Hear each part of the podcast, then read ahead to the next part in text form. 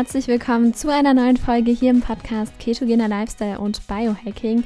Wunderschön, dass du wieder eingeschaltet hast. Heute geht es um das spannende Thema Darmgesundheit. Der Andreas, aka My Keto Coach, spricht mit der Dunja über dieses bedeutende Thema, das wirklich ganz, ganz viel Einfluss auf verschiedene gesundheitliche Themen hat. Der Darm ist für an ganz vielen Funktionen im Körper maßgeblich beteiligt und darüber sprechen die beiden in der folgenden Stunde ungefähr. Und ja, ich wünsche dir ganz, ganz viel Spaß beim Zuhören. Äh, leg dir am besten irgendwas zu schreiben bereit. Da ist wirklich ganz, ganz viel Mehrwert drin. Und ja, let's go. Viel Spaß beim Zuhören.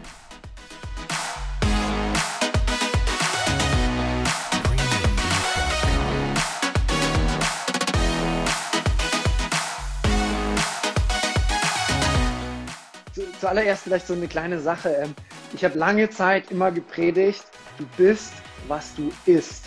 Ja, aber heute kann ich sagen, es stimmt eigentlich gar nicht. Denn es gibt noch einen Unterschied. Denn alles, was du hier oben rein gibst, das ist dein Außenraum. Und erst wenn es der Darm aufnimmt, dann kommt es in dich hinein.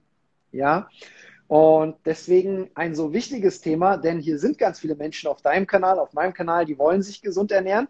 Aber wenn der Darm nicht die Sachen aufnimmt und nicht so hungrig ist wie wir manchmal, dann kommen die wichtigen Sachen gar nicht an. Dunja, bevor ich anfange, dich mit Fragen zu löche, löchern, warum hast du dich, das ist schon eine Frage, warum hast du dich auf das Thema Darm spezialisiert? Erklär es mir und allen anderen. Ich glaube, ähm, immer wenn man sich auf etwas spezialisiert, hat man irgendwo damit ein Thema. Ich glaube, das ist so der Grundstart dafür. Und mhm. wenn man beginnt, sich mit einem Thema zu beschäftigen, dann merkt man, wie faszinierend einfach das ist. Also man, man befasst sich halt intensiv mit etwas und merkt dann, das hat so viele Facetten. Und beim Darm finde ich halt einfach, das ist kein Luxus, sondern das ist einfach absolute Must-Have, weil mhm. ohne dass der Darm funktioniert, sind wir absolut bix. Und du hast es ja schon gesagt, ähm, dann wäre es ja einfach. Dann könnten wir eine Liste rausgeben, du bist, was du isst und das musst du essen und dann ist alles gut. So einfach ist es leider nicht. Ja, mhm. ich habe selber ein, ein, ein, ein, großes Darmthema gehabt, ein massives Darmthema. Ähm, und das ist bestimmt so der Einstieg da drin. Und dann habe ich halt gemerkt, wie faszinierend unser Darm ist und wie viel Charme der hat. Das ist ja unser Thema. Mhm. Darm mit Charme, geben wir ein bisschen mehr Charme. Großes Problem war lange Zeit halt auch, naja, den Darm, den hat man halt, über den spricht man nicht. Genauso waren Stuhltests nicht unbedingt in der Mode bei den meisten Menschen, obwohl man da auch spannende Sachen rausbekommen kann.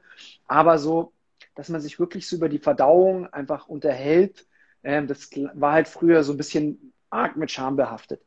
Heutzutage ist ähm, unser Darm eigentlich sehr in Mode, denn Wissenschaftler haben herausgefunden, dass der Darm ähm, sehr viel lenkt im Körper und man nennt es auch mittlerweile so unser, ich glaube, unser Bauchgehirn. Also das heißt, so unser Darm steuert ganz viel im Gehirn und gegenseitig und man weiß jetzt eigentlich auch gar nicht mehr, ist, haben wir vielleicht ein Darmgehirn oder ist jede Zelle Gehirn? Klar passieren da oben ein paar Sachen, aber die Zusammenhänge gerade mit dem Darm sind einfach ganz, ganz stark. Ähm, fangen wir an mit der allerersten Frage.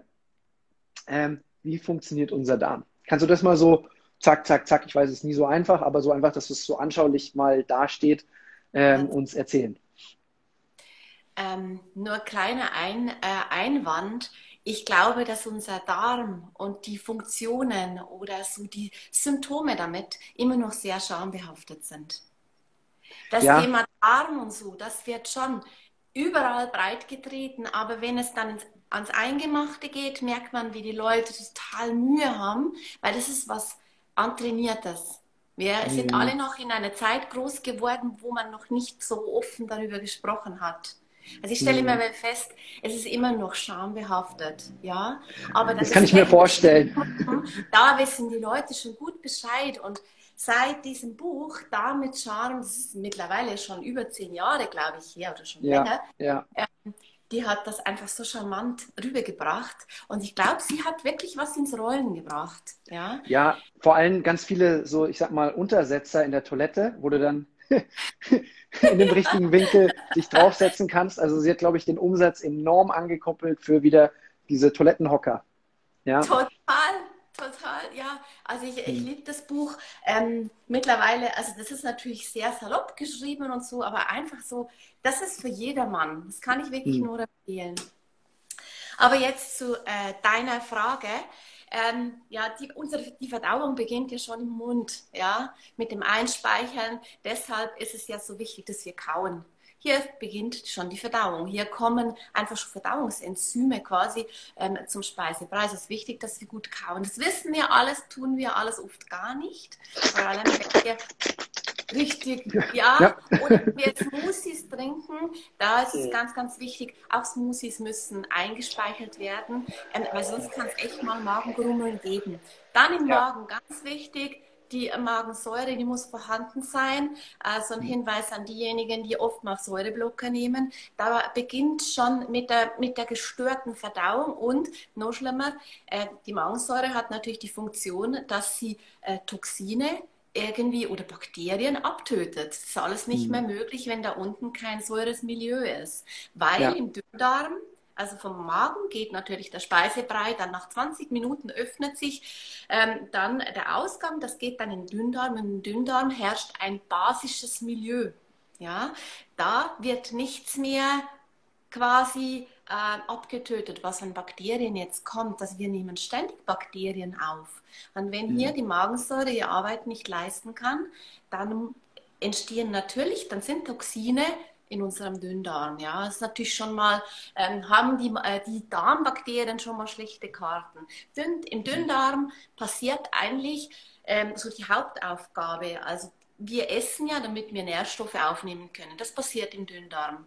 Also mhm. da werden alle Nährstoffe einfach aufgenommen. Ähm, da gelangen Proteine, Vitamine, Spurenelemente, ähm, aber eben nur kleinste Teilchen davon und Fette natürlich auch werden von der Schleimhaut aufgenommen, ähm, gelangen ins Blut und werden dann an die Zielorte verteilt, an die Zellen und so weiter. Und, und, und so ernähren wir uns, ja. Und mhm. dann bewegt sich halt der Dünndarm, äh, Dünndarm also das, die Speisebrei geht weiter, irgendwann kommt es in den Dickdarm, wird es eingedickt, da wird eigentlich nur noch eingedickt. Es wird ständig Flüssigkeit wieder entzogen. Die Stuhlmasse, das, was nachher ausgeschieden wird, je, je, je also für das braucht es einfach Ballaststoffe. Deshalb sind Ballaststoffe so wichtig, dass das dann auch an Volumen gewinnt. Ja? Mhm. Und dann wird es ausgeschieden. Und ähm, ja, das macht unser Darm alles selbstständig, total selbstständig. Ähm, du hast vorhin angesprochen, das Darmhirn also das ist tatsächlich so, dass die Zellen, die Nervenzellen, denen der Zellen im Gehirn ähneln. Mhm. Es gibt auch Stimmen, die sagen, es ist daraus entstanden. Da habe ich keine Ahnung, das ist total interessant. Aber mhm. unser Darm funktioniert komplett autonom. Komplett, mhm. obwohl das keine Sekunde, keine Millisekunde vergeht, dass der Nervus vagus, das ist der Nerv, der von da oben kommt, nicht irgendwelche, das geht immer hin und zurück, hin und zurück, hin und zurück, hin und zurück. Und das macht alles ohne unser Zutun und wir kriegen mhm. nichts davon mit, zum Glück. Weil wir, wir mhm. könnten nichts mehr anders tun, weil da ja. immer was passiert. Sobald wir was mitbekommen, ist irgendwas nicht mehr ganz so im Lot. Gibt es natürlich immer, es gehört auch ein bisschen dazu. Und ja. ab Rektum, der letzte Abschnitt, wissen wir alle, den können wir wieder selber kontrollieren. Das ist das werden. Ja. ja. aber das lernen wir dann erst. Das, das, das ist nicht von Anfang an der Fall, mhm. sondern das Baby, das Kleinkind muss das dann erst lernen. Und aber das ist natürlich ganz wichtig, dass wir den Teil des Darmes ähm, kontrollieren können. Genau. Nicht nur für die Verdauung, sondern auch für die Sexualität. Also das heißt, den Schließmuskel zu trainieren ist nie verkehrt. Ja. Ähm, eine, ein, eine Sache jetzt, ähm, also nicht nur unser Mund ernährt sich, unser Gehirn ernährt sich, indem es halt die Befriedigung bekommt, wenn was reinkommt. Dann die Darmzotten nehmen im Prinzip die Nährstoffe auf und dann aber auch noch jede einzelne Zelle da geht es ja dann weiter, das wird ja irgendwo hin transportiert, muss ja dann auch noch die Sachen aufnehmen. Und somit hängt das alles wieder miteinander zusammen. Nur ist halt problematisch, die einzelnen Zellen zu ernähren, wenn der Darm schon die Sachen nicht aufnehmen kann. Das ist ein Riesending.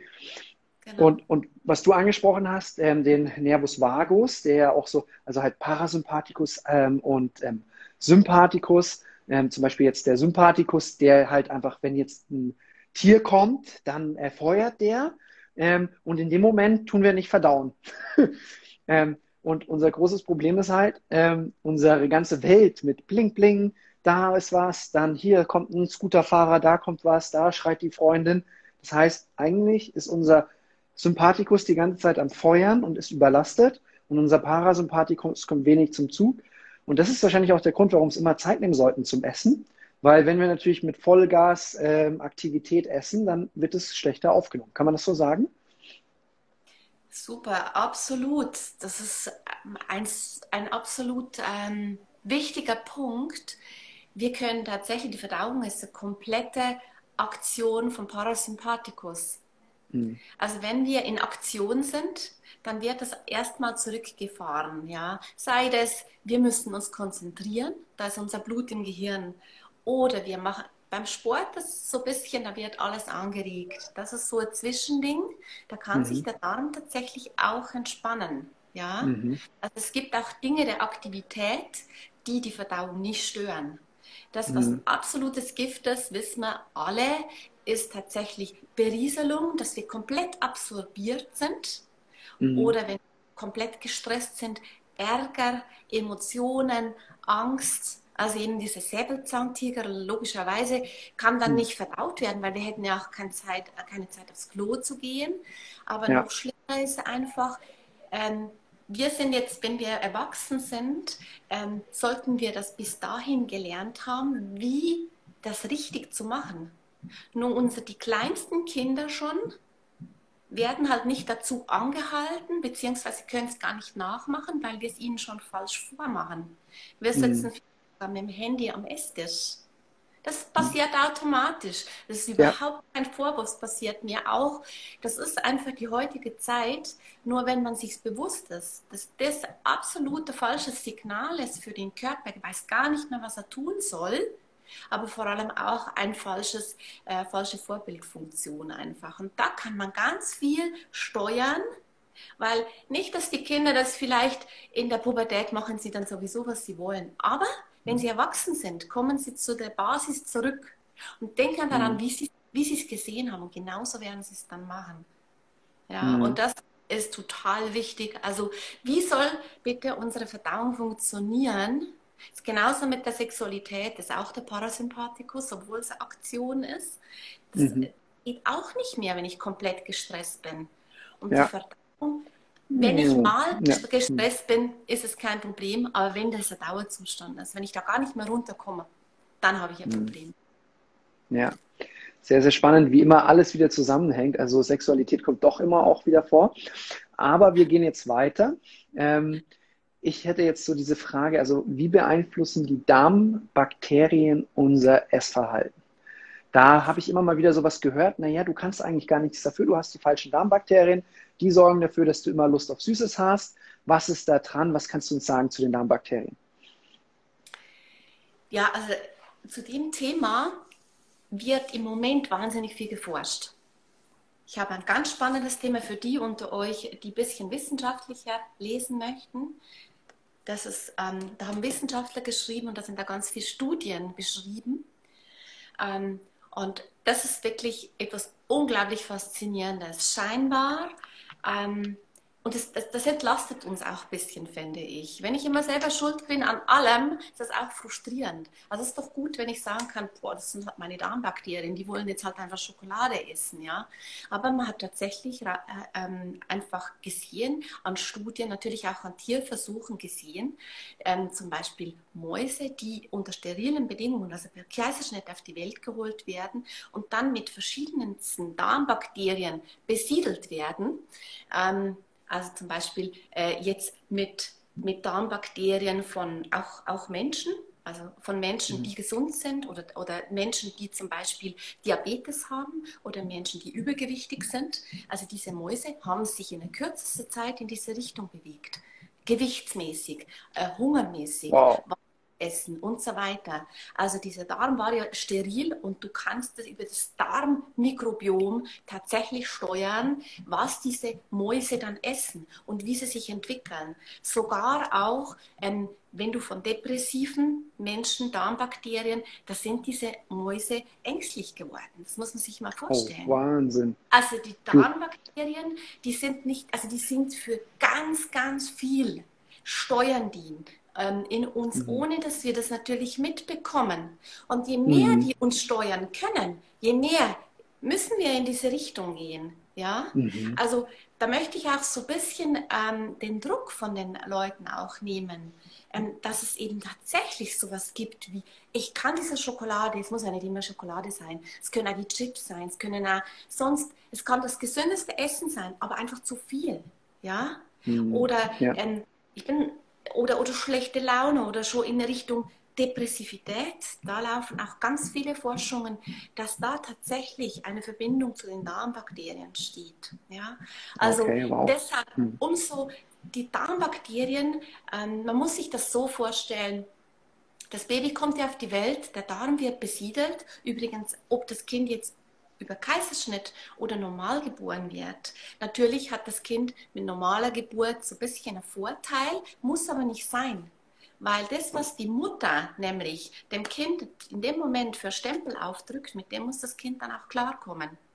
Mhm. Also wenn die Mutter gute Darmflora hat, und der Vaginalflora, dann ist es gesegnet. Und wenn nicht, muss es erstmal damit klarkommen. Also manchmal ist es mhm. auch besser, wenn die Kinder per Sektion Kaiserschnitt zur Welt kommen und dann beginnt die Besiedelung, entweder Flaschennahrung, gestillt ist natürlich noch besser und dann irgendwann kommt der Brei dazu und instinktiv ähm, entscheidet die Mama, wann das Kind was bekommt. Der Darm besiedelt sich langsam, ja, und dann irgendwann kommen Störfaktoren dazu.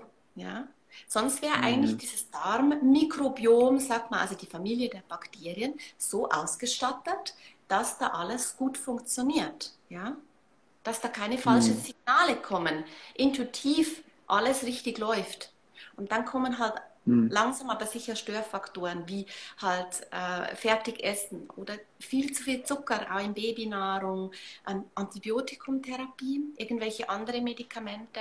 Also man weiß nicht so recht, kriegt das Kind schon einfach die Darmflora irgendwo wie ein Stempel aufgedrückt, die halt eben schon in eine Richtung läuft, von einer übergewichtigen Eltern, nicht nur der Mama, sondern den Eltern.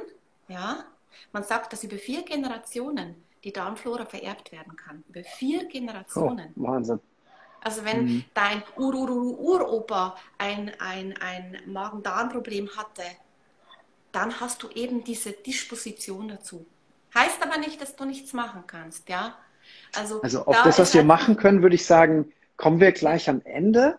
Genau. Ähm, also das ist, ich finde es total schön, weil du sagst, naja, hey, pass auf, wenn du dauernd Lust auf Süßes hast, ähm, du bist vielleicht nicht einfach nur undiszipliniert, sondern da ist halt einfach etwas. Aber auf der anderen Seite sagst du auch, ja, wir können ja auch was ändern. Kommt noch? Jetzt ganz kurz, weil wir gesagt haben, wir nehmen uns so ein bisschen Zeit auch für die Zuschauer. Resi ist happy. Kann man Mäuseversuche wirklich mit Menschen vergleichen? Affe wäre doch am nächsten evolutionär. Ähm, bin ich gespannt, was du sagst. Ähm, also ich weiß halt, dass mit Mäusen es halt immer sehr, sehr spannend ist, weil die einen schnelleren Stoffwechsel haben. Das heißt, du musst nicht erst Jahre warten, bis du das Ergebnis siehst. Deswegen werden immer Mäusestudien gemacht. Im Buch Der Ernährungskompass wird auch ein Mäusevergleich gebracht. Habe von Experten gehört, dass das Bullshit ist. Dunja, was sagst du dazu? Ja, also die, scheinbar sind die Mäuse uns gar nicht so unähnlich. Ja, und ähm, ähnliche Wesen wie jetzt äh, der Affe ist vom Darm her, unserem, unserem Darm nicht ähnlicher scheinbar. Aber ich muss ganz ehrlich zugeben, ich bin keine Forscherin, ich bin auch keine Ärztin. Ich kann das wiedergeben, was ich wiedergeben, was jetzt so die Studien ganz frisch hergeben. Und das finde ich einfach super spannend. Mir ist auch bewusst, mhm. dass Studien ja noch nicht ähm, alles beweisen. Man kann eben auch noch nicht sagen, weil diese Studien das ergeben haben mit Mäusen, kann man das eins zu eins auf den Menschen übertragen. Das wird ja auch nicht gemacht. Sonst hätten wir nämlich schon lange ein einziges Darmbakterien, das man, man tatsächlich jedem Baby geben kann. Und es war alles gut. Das wäre doch super. Aber so weit mhm. ist man eben noch nicht, weil eben, das ist ein guter Einwand, wie viel von dem kann man, der Darm schaut ja auch anders aus, nur die Zellen sind scheinbar gar nicht so unähnlich, scheinbar. Aber da, ja, vielleicht findet ihr das sogar einfach differenziert daraus, ja. Aber interessant also, allemal. Ich, ja. Mhm. Also ich weiß halt, dass immer sehr viel mit Mäusen gemacht wird, weil du halt sonst Ewigkeiten auch warten musst, bis du das Ergebnis siehst.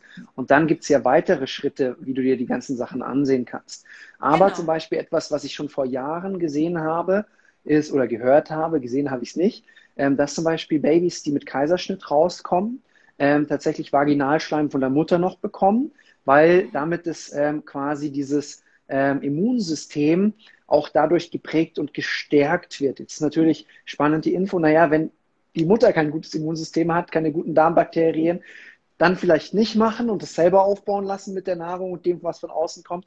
Aber also, dass es da auf jeden Fall Zusammenhänge gibt, Prägungen gibt, etc., das ist, glaube ich, ähm, schon sehr, sehr altes Wissen. Die Frage ist halt nur, wie können wir das jetzt noch justieren, dass es uns was nützt? Und ähm, ich habe auch schon gehört, ich habe auch schon gehört, so, ähm, von Leuten, die eben Probleme haben mit Übergewicht. Naja, ich hätte gern die Darmbakterien von einem Schlanken. Ähm, wird das schon gemacht, Dunja? Weißt du da was?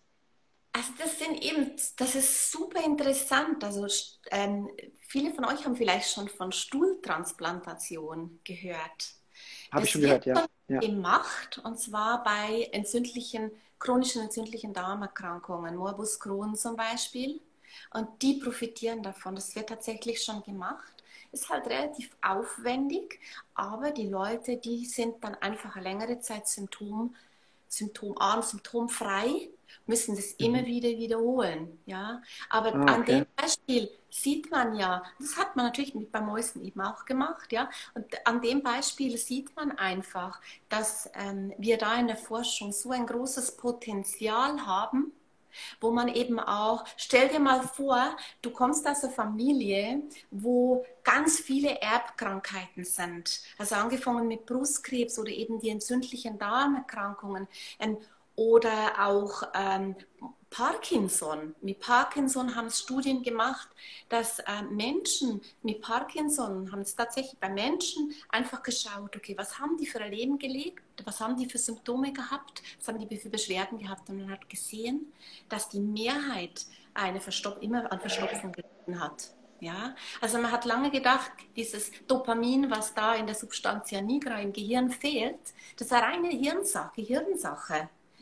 Ist aber nicht unbedingt so. Und dasselbe vermutet man eben auch bei Diabetes, bei, natürlich auch bei Demenz. Mhm. Also stell dir vor, in der Richtung kann den Leuten quasi ähm, präventiv was angeboten werden. Oder sie, weißt schon, also da sehe ich, ich keine Ahnung, ob wir irgendwann mal so weit kommen, aber das Potenzial, glaube ich, haben die Darmbakterien. Da glaube ich ganz, ganz fest dran. Ja? Mhm. Also gerade ja bei den neurodegenerativen Erkrankungen sagen ja auch viele, dass es eine Kohlenhydratverwertungsstörung ist. Also äh, man nennt es dann schon Typ 3 Diabetes. Ähm, deswegen sind ja auch ganz viele Forscher dran, zum Beispiel die ketogene Ernährung zu untersuchen oder auch die exogenen Ketone allgemein. Was kann das Gehirn mit Ketonen machen? Spannend ist halt jetzt dann, wenn Sie diesen Zusammenhang herausfinden, okay, also das Gehirn wird Insulinresistent gegenüber der Glucose. Was passiert mit den Darmbakterien da möglicherweise? Weil die müssen es ja auch wieder aufnehmen. Oben kommt es in der Zelle nicht mehr an. Also es ist so, dass das System dann wahrscheinlich an mehreren Orten ähm, herunter äh, geregelt wird oder zusammenbricht in irgendeiner Form. Und da fände ich es natürlich echt spannend, wenn irgendwann mal dann, ich weiß nicht, ob wir es noch erleben können, die Menschen herausfinden, wie diese ganzen Sachen zusammenhängen. Aber das wird super spannend. Voll. Ja, und ähm, das, was du vorhin gesagt hast mit, mit, mit der Vaginalflora, dem Neugeborenen hm. und so weiter im hm. Mund abstreichen. Ähm, also das nur vom Fachmann machen lassen, da keine äh, selber Hand anzulegen. Papas, die jetzt da dabei sind, dass sie... Super motiviert. Aber, aber weil, da muss man vorher wirklich schauen, ist die Vaginalflora wirklich in Ordnung. Das lohnt sich wirklich. Aber dann würde ich das würde ich das fast empfehlen, aber eben wie gesagt nicht selber, nicht im Selbstversuch, sondern mit der Hebamme besprechen, aber darüber sprechen, finde ich total wichtig, ja. Ähm, Also das könnte tatsächlich einfach ein guter Start bedeuten für das Neugeborene. Tatsächlich, das ist manchmal noch wichtig. Ja. Super, danke dir. Du, Dunja, eine ganz wichtige Frage ist halt, die Menschen wollen ja auch immer was für sich selber raushaben, nicht nur Wissen. Ähm, ich glaube, ganz viele Menschen haben ein Thema mit dem Darm, ähm, aber kümmern sich ungern drum. Woran erkenne ich, dass mein Darm gut arbeitet oder möglicherweise schlecht arbeitet? Was für Dinge kann ich feststellen? Was für Symptome gibt es? Also, dass mein Darm gut geht, ist ganz offensichtlich, ähm, wenn ich eben gar nicht drüber nachdenken muss. Also das heißt, also, ich esse, was ich will ähm, und mir geht es immer gut und ich habe Energie und wenn ich einen Bluttest mache, habe ich keine Mangelerscheinungen und sowas. Und ähm, wenn es meinem Darm nicht gut geht, wie schaut es dann aus? Ja, genau. Wenn es ihm gut geht, denke ich nicht drüber nach, muss echt drüber nachdenken, habe ich da irgendwann oder wie oft gehe ich aufs Klo und so weiter ich kann erst dann detailliert darüber Auskunft geben, wenn was nicht in Ordnung ist. Das merke ich immer, wenn ich Anamnese mache. Die Leute, die ganz detailliert Auskunft geben können, die haben ganz bestimmt irgendein Thema mit dem Darm. Ähm, ja, mhm. eben, da geht es dem Menschen einfach gut. Die Haare sind schön, die Haut ist schön, der Mensch strahlt, er hat Energie, er schläft gut, er hat Libido, äh, einfach alles, was zum Leben dazugehört und ist nicht depressiv. Ja, also die meisten mhm. Leute, die depressiv sind, da sei irgendwas im Darm, würde ich jetzt mal so einfach so in den Raum stellen. Ähm, mhm. Ja, was habe ich für Symptome, Andi? Ähm, ich, ich habe einfach keinen Bock für nichts. Das kommt mal, also das ist mal so das erste Symptom, weil es ist, es liegt mir immer irgendwas wie ein Stein im, im, im Magen. Ja, also das ist halt mhm. der Darm, der nicht gut funktioniert, der blockiert es. Ähm, das fließt einfach dann nicht mehr. Da können wir jetzt über die Meridiane sprechen, über die sonst, sondern es ist halt einfach, es fühlt sich nicht gut an leichte mhm. Übelkeit kommt vielleicht dazu, ein Magendrücken. Einige Leute tendieren auch zu Aufstoßen oder Reflux, also die Magensäure, dann beginnen Säureblocker zu nehmen. Ähm, dann vielleicht der, also der Stuhl liegt zu lang, ähm, der Speisebrei braucht zu lang für die Passage, weil eben er die Ruhe nicht bekommt. Die ja. Nährstoffe werden dann nicht mehr gut aufgenommen. Ich beginne ähm, die Darmbakterien beginnen zu shiften in eine Richtung, wo eben die schlechten Überhand nehmen. Die, ja. ähm, die wollen falsche, falsche Ernährung, also ich esse vielleicht dann plötzlich einfach nur noch ganz einseitig. Nur schnelle mhm. Kohlenhydrate wollen die nämlich, schneller Zucker, viel mhm. Brot, mhm. viel Nudeln, also kippt das immer mehr, das Milieu. Und es entstehen irgendwann dann so, es können, können Toxine sein, ähm, zum Beispiel kleine Läsionen, im, im, im Darm und dann beginnen die Beschwerden richtig. Also dann eben Übelkeit, ähm, manchmal auch kein Appetit, dann wieder viel Appetit. Ich merke, dass mir zum Beispiel plötzlich kann das nicht mehr essen, ich vertrage plötzlich äh, mhm. kein Brot mehr, ich vertrage plötzlich kein Obst mehr. Ähm, es, es fühlt sich einfach alles nicht mehr gut an. Ja? Mhm. Die Haut wird schlecht. Oft wird mhm. die Haut schlecht, aber das ist erst die letzte Instanz. Die Haut ist okay. die letzte Instanz. Dann ist also leider also, schon echt viel. Ich also wenn die, Haut, wenn die Haut schlecht ist, dann ist es echt das Kind schon im Brunnen gefallen. Dann, dann, dann, müsst, dann braucht es das. Ja, also ich, ich kann da einfach so von mir sagen, vielleicht das auch als Hoffnungsschimmer, ähm, als ich, du bist ja in der Ecke Rosenheim, als mir es total schlecht ging und ich dauernd krank war, mein Immunsystem im Eimer war, bin ich zu einer Heilpraktikerin in der Nähe von Rosenheim und die hat mit mir ähm, eine Anamnese gemacht und es kam raus, ich darf eigentlich fast gar nichts mehr essen. So hat sich erstmal für mich angefühlt. Ähm, kein Gluten, keine Milchprodukte, keine Fructose. Und ich so, oh, oh, Hilfe, was kann ich noch essen? Sie hat mir aber auch eine Liste rausgedruckt, was kann ich essen? Und das Problem ist, wir sind halt dann oft so festgefahren ähm, und denken halt dann, oh Gott, wenn ich kein Brot mehr essen, geht die Welt unter. Wenn ich abends kein Bier mehr trinken kann, geht die Welt unter. Oh Gott, Zucker, kein Zucker mehr essen für mich ist das mittlerweile eigentlich schon fast normal. Also jetzt, wenn ich mir so überlege, wie ich mich heute ernähre, ist es sehr orientiert an dem, was damals für mich absolut weltfremd war.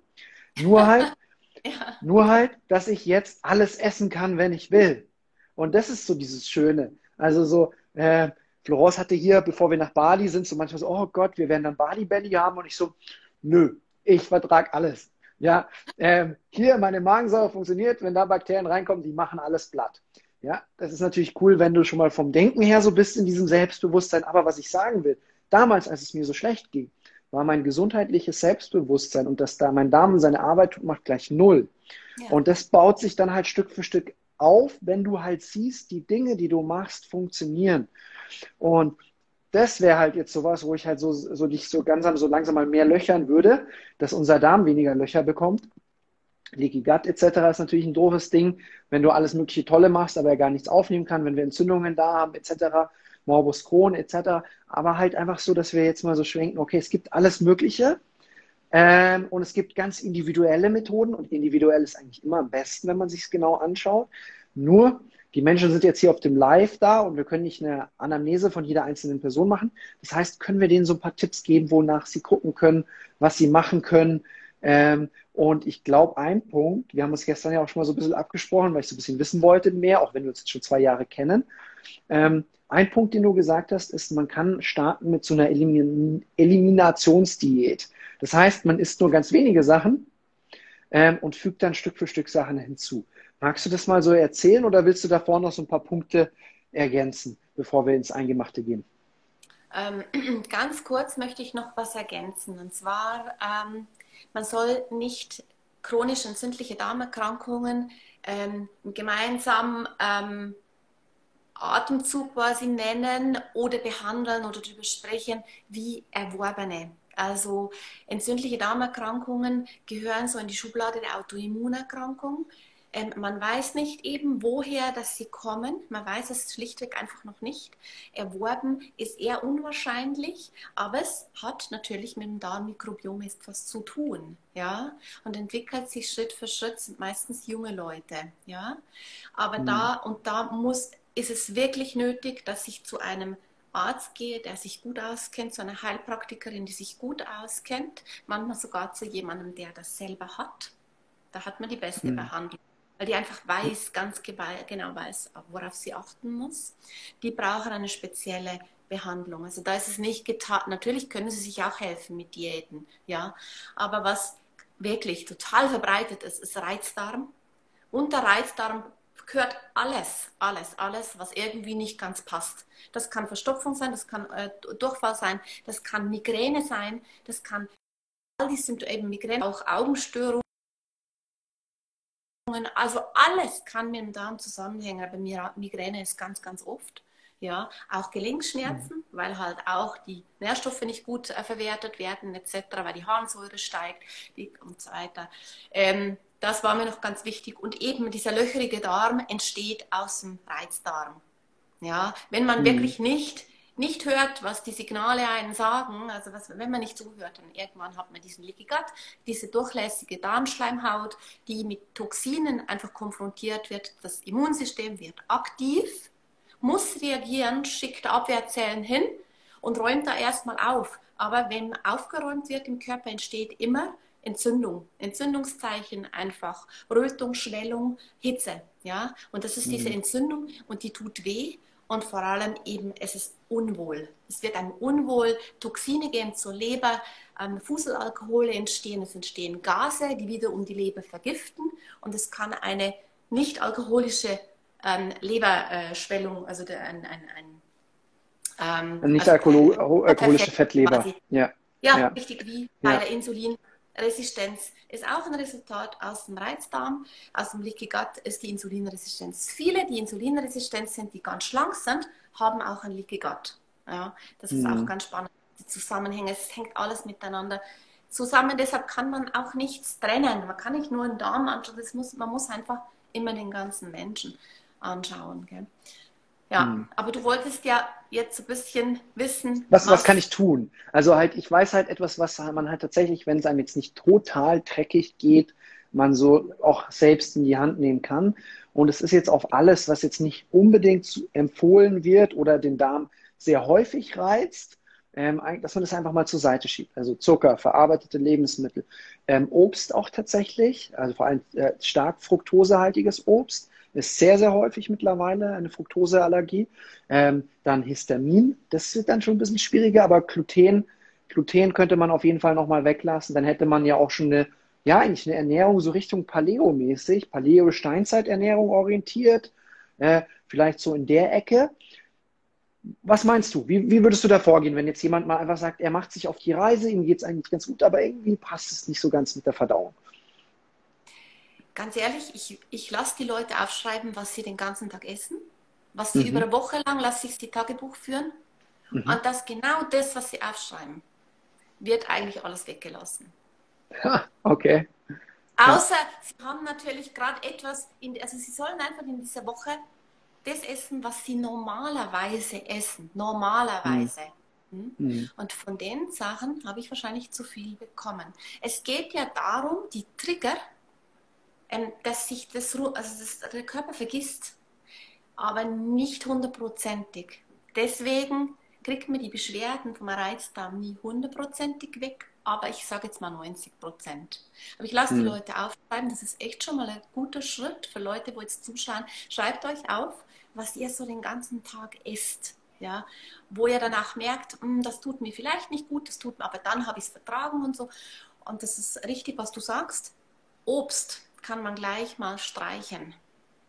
Kann man mhm. gleich mal streichen. Also Obst einfach weglassen, weil die Fructose ist tatsächlich extrem schwer zu verarbeiten. Also wenn man das schon mal einfach eliminiert, ich meine, deswegen kriegt man jetzt nicht gleich ein äh, Nährstoffdefizit oder ein Vitamindefizit. Mhm. Da kann man auch mal supplementieren, Vitamin C zum Beispiel. Aber nur mal, ja. ist ganz wichtig, dass man, also je weniger Lebensmittel man über eine Woche mal einfach zu sich nimmt, wenn man das schafft, ist natürlich auch wieder nicht einfach, aber wenn man das schafft, dann ist man schon ein guter Schritt weiter, ja. Und dann eben im zweiten Schritt, natürlich kannst du die IgG4-Bestimmung machen, wo du dann eben diese Liste bekommst, wo du angesprochen hast. Nur dann habe ich diese Situation, dann gehen die Liste mit dieser, die Leute mit dieser Liste raus, mit dieser Liste, was sie essen dürfen und essen den ganzen Tag mhm. Tofu zum Beispiel, weißt du? Und das ist natürlich. Und dann hast, hast du die neue Allergie. Dann genau, in der Unverträglichkeit. Und wenn die Leute einfach dann irgendwie sagen, oh, ich, ich darf Bier trinken, ich darf zwar kein Wein trinken und so weiter. Also alle Noxen mal weglassen, ja. Einfach, wenn ich wirklich, es ist immer die Entscheidung, die am Anfang steht, gell erstmal das einfach mal alles runterfahren. Ja? Das, was du äh, gesagt hast, es, es, es kann gut sein, es, kann, es muss, muss dann jeder irgendwo so für sich selber oder mit jemandem zusammen, ja, ist ganz klar, die Noxen einfach mal weglassen. Bei Gluten ist man nie verkehrt, dass man die weglässt, genau. Mhm. Kannst also du mal Noxen, Noxen kurz erklären, weil ich glaube, es sagt manchen ah, nichts. Entschuldigung, ja. ja, genau. Also selbst wenn jetzt auf so einem Test steht, du verträgst Wein oder Weißwein oder Bier, solltest du, wenn du gesund werden möchtest, darmgesund, Alkohol einfach weglassen. Auch alkoholfreies mhm. Bier zum Beispiel. Es ist ein Fremdstoff, es ist einfach etwas, was der Körper hat dir signalisiert, er ist überfordert, dass also er braucht jetzt Zeit. Ja? Der mhm. Anfang ist schwer und sobald eine Gewohnheit daraus geworden ist, nach einer Woche, zwei, dann bist du wie über dem Berg und dann geht es wie bergauf und es lohnt sich ja total. Also das, ähm, deshalb bin ich nicht so ein Fan von diesen Tests, sondern mhm. mehr, dass die, die Leute versuchen zu schauen, was kann ich selber schon aktiv, was sehe ich bei mir schon selber. Und natürlich auch mhm. die Symptome am Körper aufschreiben, alles, was dazu gehört, ein Ist-Zustand. Und in mhm. drei, vier Wochen schaut man wieder, was ist denn jetzt noch da. Also ich, ich, kann da einfach, ich, ja? ich kann da mal was einfach so sagen von mir zum Beispiel. Ähm, ich habe lange Zeit einfach so auch im Kopf gehabt, hey, Obst ist das Beste, was es gibt. Und es gab so mein Lieblingsobst, Banane, die so schön süß schmeckt und getrocknete Mango. Ähm, und ähm, ganz oft, wenn ich dann halt einfach, ähm, damals hatte ich noch nicht so guten Fettstoffwechsel, war selten in der Ketose. Das heißt, wenn ich hungrig in den Supermarkt gegangen bin, was ist im Einkaufskorb gelandet? Getrocknete Mango, Cashewnüsse, Banane. Und ähm, ich habe das dann quasi direkt nach dem Einkauf aufgemacht und gegessen. Und es war so, so geil. Oh. Aber was war danach? Eine halbe Stunde später auf nüchternen Magen getrocknete Mango und so. Ich habe gemerkt, das geht gar nicht. Also ich hatte immer Bauchweh und es hat echt lange gedauert, bis ich äh, davon losgekommen bin. Aber ähm, tatsächlich hat mir Wissen geholfen, weil als ich wusste, okay, das ist gar nicht so gesund, wie ich immer dachte, ähm, oder vielleicht auch das Timing wäre vielleicht besser dann wann anders, ähm, hat mir dann geholfen. Also kannst du da vielleicht erklären, was da so ein bisschen passiert? Also da war vielleicht so eine kleine Fructoseintoleranz da, auch vor allem wenn der Magen nichts drin hat, oder, oder wie kann man sich das vorstellen? erstens mal äh, bist du aus Action, Sympathikus, aus dem Laden raus, kenne ich auch, mhm. ähm, Tüte aufreißen. Ähm, wenn das paar Nüsse sind, das ist in Ordnung. Dann sollte man mhm. Walnüsse nehmen, weil die machen schön diese, diese liefern diese Buttersäure. Und die lief, mhm. liefert ganz viel Schleim. Hm? Das mhm. ist gut, wenn man das nüchtern, drei, vier Nüsse nüchtern, perfekt. Wenn ich mhm. jetzt aber mit so einem komplexen Kohlenhydrat komme, eine Zuckerbombe wie nur was, also Banane und Mangostücke, es, das mhm. liefert so viel Kohlenhydrat und Zucker plus, plus Fructose, dann ist natürlich dann, ähm, da, da kommst du nicht mehr nach. Das sind so viele Signale und das äußert sich dann eben in Beschwerden. Nicht sofort, mhm. aber irgendwann einfach. Und da waren schon deine Darmflora, war da schon einfach so ein bisschen gekippt. Da war schon so ein bisschen Richtung äh, Fettleber, ganz bestimmt. Und die, und die Leber darf man eben nicht vergessen im Verdauungsprozess. Die Leber ist mhm. oft einfach gefordert. Es sind sicher Gase entstanden. So, ja, das passiert brutal. zehn Minuten, mhm. eine Stunde nachdem, dass du gegessen hast, entstehen Gase zur Verdauung. Ja. Und diese Gase ja. machen Bauchschmerzen. Und die Verdauung war dann auch nie gut, wenn ich mal ganz ehrlich bin. Also das war dann echt immer unangenehm, da auf dem Topf zu sitzen. Ähm, aber ja, also was, was, ich weiß, du bist bei Darmbakterien nicht immer so ein Fan von Keto, aber tatsächlich hat mir halt Keto sehr gut geholfen, weil ich dann auch echt mal ganz, ganz wenig Obst gegessen habe. Ähm, und ich glaube, Ketonkörper haben ja auch tolle Funktionen, was so Entzündungen angeht, also darmgesundheitsmäßig auch spannend. Ähm, erzähl doch mal, warum jetzt mir Keto gut getan hat und warum, also du kannst da total offen sein, auch wenn ich jetzt mal Keto-Coach heißt es für mich nicht der heilige Kral, warum du sagst, ja, hey, Keto ist vielleicht nicht immer das Richtige. Ja. Also grundsätzlich mal gesagt, dass jede Ernährungsumstellung erstmal etwas Positives bewirken kann, nicht muss. Und was bei der ketogenen Ernährung halt fantastisch ist, du lässt mal diese Zucker weg. Also ob es jetzt gesund oder nicht mhm. gesund, ähm, Zucker ist immer einfach Zucker, ja. Und du lässt die Kohlenhydrate auf der Seite und isst viel mehr einfach grünes, Ballaststoffe ähm, und Gemüse und Salat. Ja, also das mhm. allein wird jemand, der einen Reizdarm hat, erstmal echt total helfen. Auf jeden mhm. Fall. Von daher ähm, kann man sagen, wenn es sich bisschen stabilisiert hat, also die Person nimmt vielleicht erstmal einfach ein bisschen Darmbakterien, das schaut man dann an, was dann gebraucht wird. Bitterstoffe ganz wichtig, ähm, versucht vielleicht auch mit äußeren Re Kältereize, mit dem Nervus vagus, Kältereize, kalt duschen. Das ist super Warst du schon kalt baden, Dunja? Warst du schon kalt baden? Nee, Heute? das habe ich ja mit dir verpasst, aber das holen wir nach. Okay. Ähm, aber ich dusche immer kalt, also Kältereize, Nervus vagus. Ähm, mhm. Und dann, ähm, also warum nicht mal ein Ausflug in die Ketogene? Du musst dir vorstellen, wenn jemand Probleme hat mit dem Magen-Darm-Trakt, ist es natürlich auch immer eben, wir haben von der Leber gesprochen, wenn ich dann 70 Prozent Nährstoffe, also die Hauptbestandteil von meiner Ernährung, beziehe ich aus Fetten, oder ich muss meine Energieaspekten gewinnen, dann ist es natürlich dann trotzdem wieder unglaublich belastend für die Leber. Ja, da muss ich schon mhm. schauen, wie geht es meiner Leber. Es kann ja sein, dass ich wirklich nur lokale Probleme habe, aber wenn ich die Vermutung habe oder vielleicht auch Insulinresistenz schon bin, dann ist meine Leber nicht ganz in Ordnung. Das kann auch jeder Osteopath feststellen, ob man zu einer Fettleber neigt, zum Beispiel mit, mit Palpieren, also mit drauf. Die fühlen okay. es. Also der fasst es an, fühlt es nach, spannend, ja. Mhm. Genau. Und man sieht auch an der, an, an der Physiognomie oder an, an der an Gesicht, Leute, die starke Augenringe haben, die haben einfach, die haben ein Leberthema, wirklich dunkle. Das sieht man auch schon bei Kindern, aber das verwechselt sich, das muss noch kein mhm. Leberproblem sein. Ähm, aber dieses mhm.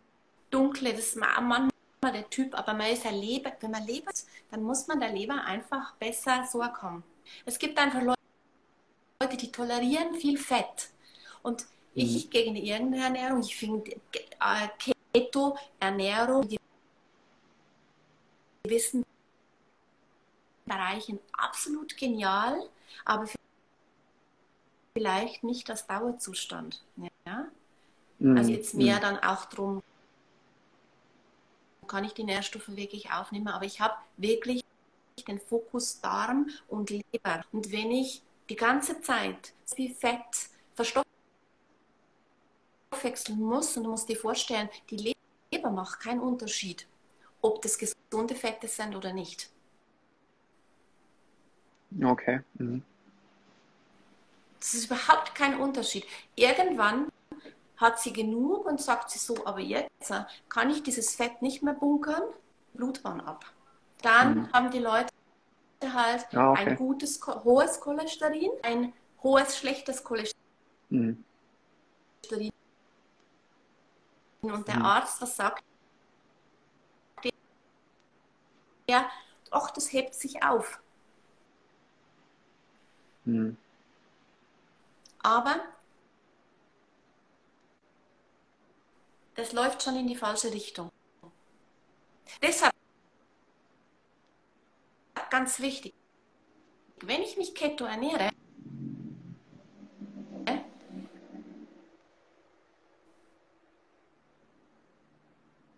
immer wieder Pause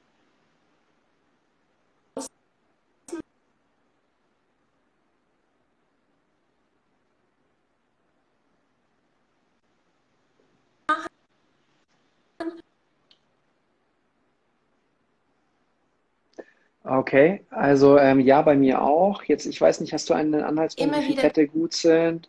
Bei mir ist mega abgehakt. Also ich glaube, Dunja, du warst jetzt gerade weg. Kann das sein? Kannst du mal gucken, ähm, ähm, ob du irgendwas mit dem Internet verbessern kannst? Weil ich glaube, das war ein ganz, ganz spannender Punkt. Genau, könnt ihr mir mal kurz Bescheid geben, ob ihr mich gut hört? Ähm, genau, Volkan sagt gerade, die Dunja kommt abgehakt. Es lief jetzt eigentlich äh, ganz gut. Höre euch leider nicht gut. Hört ihr die Dunja nicht gut oder hört ihr mich auch nicht gut? Das war nämlich jetzt ein ganz, ganz spannender Punkt. Nee, man hört dich nicht gut, Dunja. Okay, ich glaube, die Dunja hör, äh, wird jetzt gerade noch mal kurz gucken, was sie mit dem Internet machen kann. Ähm, ich werde euch mal zusammenfassen, was sie einfach gerade gesagt hat. Danke, bei mir ist das Netz super, obwohl ich von Bali aus da bin. Okay, also, das heißt, die Dunja ähm, tut gerade ein paar Sachen ähm, reparieren, aber ich glaube, wir haben hier echt viele Fans äh, von der ketogenen Ernährung. Deswegen wäre das total cool, wenn die Dunja das nochmal sagt, wenn das Netz läuft. Ähm, Dunja, kannst du denn irgendwas machen, dass das Netz besser ist? Allen anderen sagen, dass sie rausgehen vielleicht, weil ich glaube, es ist noch nicht besser. Genau, also momentan ist dein Netz noch nicht besser. Ähm, schreibt mir doch mal für alle Zuschauer, dass ich euch ein bisschen unterhalte schon mal eure Fragen kurz rein. Viele können wir nicht mehr machen, weil wir sind jetzt schon fast eine Stunde live, aber ich würde dann noch mal ein, zwei rauspicken, die ich ihr dann stellen kann, sobald das Netz halt wieder geht. Genau. Also Resi, total toll. Ich, Dunja guckt mal, was sie machen kann. Also ich kann euch einfach mal sagen, so was, was ich denke, Thema Keto und Darmgesundheit und wie lange ähm, einfach Keto sinnvoll ist. Ich kenne Menschen, die permanent sich ketogen ernähren und es denen damit auch echt gut geht, die auch immer wieder die Blutbilder einfach überprüfen und schauen.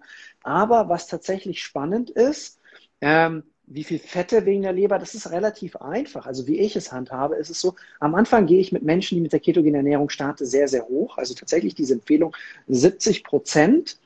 Und dann aber, wenn sie in Ketose sind, dann bitte ich sie, dass sie immer mehr mit den Fetten runtergehen.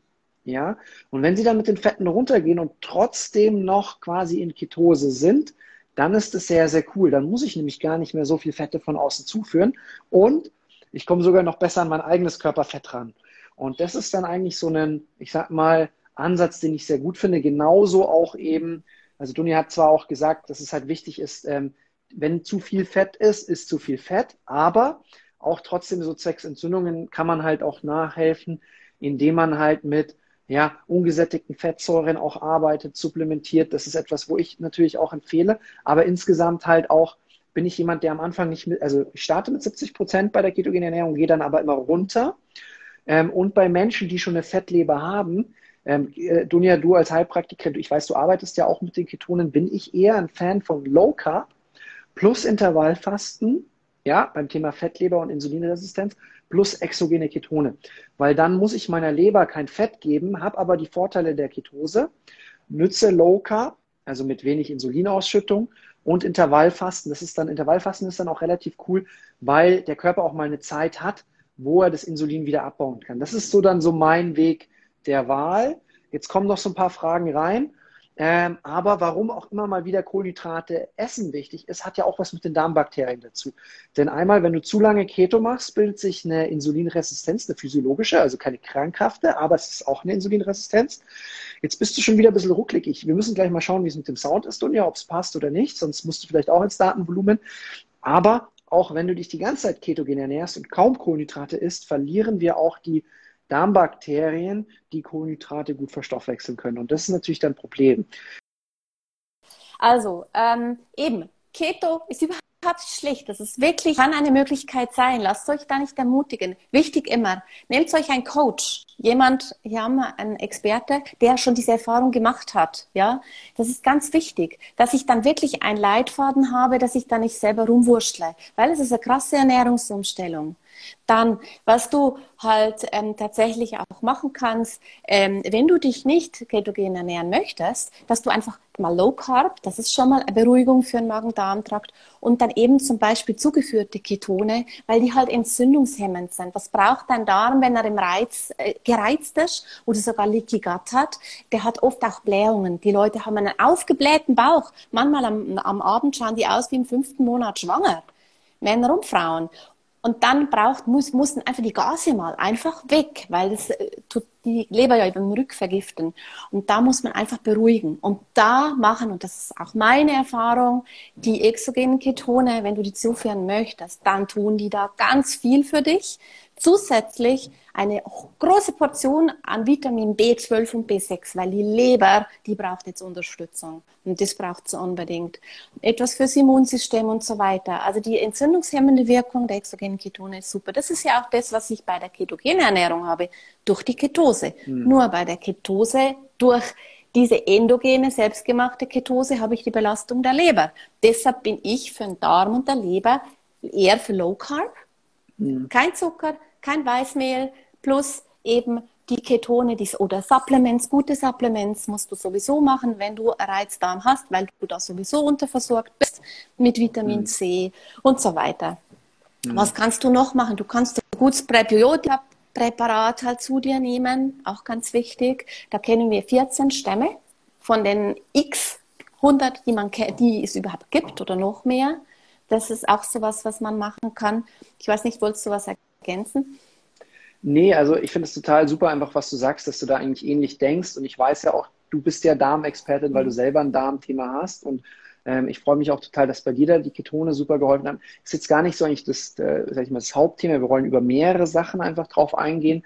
Aber jetzt gerade, wenn natürlich jemand genau. fragt, ähm, Verena sagt, ähm, ich blähe durch die Ketone auf, äh, wenn ich dich jetzt als Expertin mhm. da habe, vielleicht lerne ich selber noch was dazu, würde ich dich gern bitten, kannst du das mal erklären? Wie kann das sein? Ja, also vermutlich ist da tatsächlich, werden die so, es können auch schlafende Hunde geweckt werden. Jetzt müsste man wissen, war das vorher schon oder ist es jetzt eben nur durch die Ketone? Hm? Ähm, in den Ketonen, äh, in diesem Pulver drin, ist es äh, der Alternativzucker ähm, oder Alternative für Zucker Erythrit. Mhm. Das fermentierte Mais. Ähm, und da kann es seltenerweise mal vorkommen, dass man empfindlich darauf reagiert ist aber meistens so, weil das, was man isst, eben nicht dazu passt. Also dann müsste man trotzdem mal die Ernährung anschauen. Mhm. Im Grunde, also die, die Ketone, die blären dich nicht. Es kann sein, dass etwas, was da noch drin ist, tatsächlich das Erythrit Ganz, ganz selten. Normalerweise pflegt das den Darm. Es füttert die guten Darmbakterien. Erythrit hm. füttert die guten Darmbakterien. Vorausgesetzt, es kommt nicht aus genmanipuliertem Mais. Ja, also, äh, aber es gibt halt alles. Man kann auf alles unverträglich reagieren. Hm. Und so eben auch auf Erythrit. Ich höre das ganz, ganz selten ich habe auf alles reagiert, das vertrage ich gut, aber es gibt halt alles und das müssen wir so ein bisschen anschauen. Ich vermute, da fehlen die guten Darmbakterien mhm. und ich vermute, dass man das dadurch ganz gut in den Griff bekommt. Ähm, also da Verena einfach so eine Erfahrung, also ich weiß jetzt nicht, woran das liegt, wobei doch, ich könnte es mir vorstellen, ich kenne manche, die ähm, die fruchtigen Ketone nicht so gut vertragen, wie zum Beispiel die weniger fruchtigen, also zum Beispiel Swiss Kakao da scheint weniger Fruchtsäure drin zu sein. Das kann auch bei manchen Leuten einfach der Fall sein. Genau. Ähm, ja, ich bin nicht gut. Ähm, hast gesagt, okay, Keto kann man machen, aber halt man sollte es dann richtig machen und halt aufpassen, wenn man schon zur Fettleber neigt oder Insulinresistenz mit den vielen Fetten. Du hast gesagt, dein Favorit wäre eher Low Carb und die Reduktionsdiät. Alles mal, was man sonst so isst, auch weglassen, mhm. dafür andere Sachen essen. Ähm, und bei dem IGF-Test, den es ja gibt, wo der wirklich sagt, das nicht essen, das essen, das nicht essen, das essen, ist halt immer die Gefahr da, wenn du dann nur noch das isst, was du darfst, dass du halt recht schnell, wenn du ganz viele einzelne Sachen isst und häufig, dass du dann daraufhin wieder eine Allergie entwickelst. Das ist ja so das. Also so ja. gerade im Kraftsport kenne ich halt ganz viele, die immer Reiswaffeln essen oder die immer Thunfisch essen. Und wie viele Menschen ja. haben mir schon gesagt, dass genau das sie nicht mehr essen können, weil sie es immer gegessen haben. Und es ist eine Schutzreaktion vom Körper, weil der Körper ja. mag Vielfalt. Ja, jetzt ähm, hier, wie die Leber entlasten. Richtig. Eine Richtig. Entgiftungskur, Dunja. Was meinst du? Wie die Leber entlasten, eine Entgiftungskur? Ja. Ja. Also ich bin ja für einfach, gell? Du, du kannst natürlich einfach. auch zum irgendwo ja. hingehen und das, genau, ich bin immer für einfach für etwas, was die Leute selber machen können. Jeder kann Zitrone kaufen, bitte biologische Qualität. Trotzdem waschen, schneiden, auspressen, Saft ähm, trennen von Fruchtfleisch. Warum? Weil ich frühmorgens das als Entgiftung brauchen kann. Nüchtern, vorm Zähneputzen. Dieser Zitronensaft abgeseit, also ohne das Fruchtfleisch, mit Wasser bisschen verdünnen und dann in langsamen Schlucken trinken. Ja, ist eine Möglichkeit. Das liebt die Leber. Also da freuen sich die Leberzellen, dass er Leber-Detox auf einfach. Mhm. Was das Sellerie zum Beispiel auch gut, das ist auch nur der Saft, immer ohne die Fasern, weil das regt ja sofort die Verdauung an und wir möchten ja Detox. Sobald die Verdauung angesprungen ist, ist kein Detox mehr möglich. Ah, okay. Ja? Deswegen ist also Fasten immer so toll. Mhm. Ohne, ohne Fasern. Mhm immer durch ein ganz feines Sieb drücken. Ja, man kann auch einen Safter nehmen, wenn man hat. Man kann Spirulino dazu nehmen, das kann man in Pulverform kaufen. Immer auf gute Qualität achten. Ähm, das konventionell angebaute äh, Stangengemüse, Stangensellerie ist leider sehr belastet. Also da wirklich auch Bio-Qualität, Demeter-Qualität vielleicht sogar. Auch mit der Zitrone gut zum Kombinieren. Man kann Ingwer dazu tun, zum Beispiel. Das ist super. Kein kein süßes Obst dazu bitte, weil dann haben wir schon wieder diese Tendenz von Belastung der Leber. Mhm. Ganz gut ist eben der Sellerie allein, die Zitrone allein und danach ein warmes Glas warmes Wasser trinken. Wenn du nichts davon machst, trinkst du einfach ein warmes Glas Wasser. Ach, cool. Ganz einfach, ein warmes Glas Wasser, nicht aus der Leitung, kaltes Wasser, aufgewärmt bitte, ja. Mhm. Also das ist einfach ganz wichtig, dass man nicht das aus der Leitung, aus der Leitung nimmt, weil das halt ähm, ja, anders ist, wenn man das aufwärmt. Und nur schon einfach das warme Gefühl im Magen-Darm entspannt einfach und regt den Parasympathikus an. Und dann kann das einfach, das, was liegen geblieben ist, dann einfach auch rechtzeitig ausgeschieden werden. Und, das ist immer ganz einfach, und, ja. Und die Verdauung Bitterstoffe, das ist auch noch. ja, zum Beispiel. Hm. Bitterstoffe, ganz, ganz, da kann man sich ein Fertigpräparat oder die, die wir jetzt im Laden kaufen können. Der Salat, der rote Chicorée, die Leute, die den überhaupt nicht mögen, dann sollten sie ihn genau essen. Weil dann brauchen sie ihn unbedingt. Hm. Ja. Er ist ganz bitter. Mist, ja. Jetzt muss ich Chico Super essen. ja. ja. Bitter, bitter, bitter. Das liebt die Leber. Ja? Mhm. Das liebt die ja. Leber. Da muss man dann durch und plötzlich merkt man, wie man den gern bekommt. Plötzlich schmeckt er sogar süß. Mhm. Ja? Sehr, sehr also spannend. Also einfach Bitterstopp. Genau. Ja, also ich denke, da ja? sind super viele Tipps drin. Ich glaube, jeder wird dir verzeihen, wenn du drei Kinder zu Hause hast, Homeschooling, dass du dir überhaupt die Zeit nimmst, ähm, ähm, da hier, dass wir gemeinsam sprechen können. Verena sagt, sie macht alles. Also da richtig Respekt, Verena, super. Ähm, schaut super. bei der Dunja auf dem Account vorbei. Ähm, Dunja Pradel, Mikrobiom, wie heißt du? Mikrobiom, Bodenstrich, Darmgesundheit. Ja, genau. Okay, habe ich es noch zusammengebracht. Das ist bei so langen Namen immer so ein bisschen schwierig. Vor allem, du hast ihn ja auch umbenannt, weil du einfach. Ich musste gerade selber überlegen. Ja,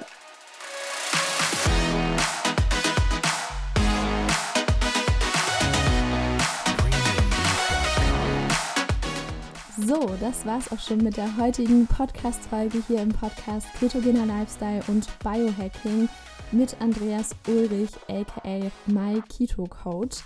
Ich hoffe natürlich, dass es dir gefallen hat und ansonsten wünsche ich dir noch einen wundervollen Tag und ja, hoffentlich bist du beim nächsten Mal dabei hier im Podcast. Tschüss!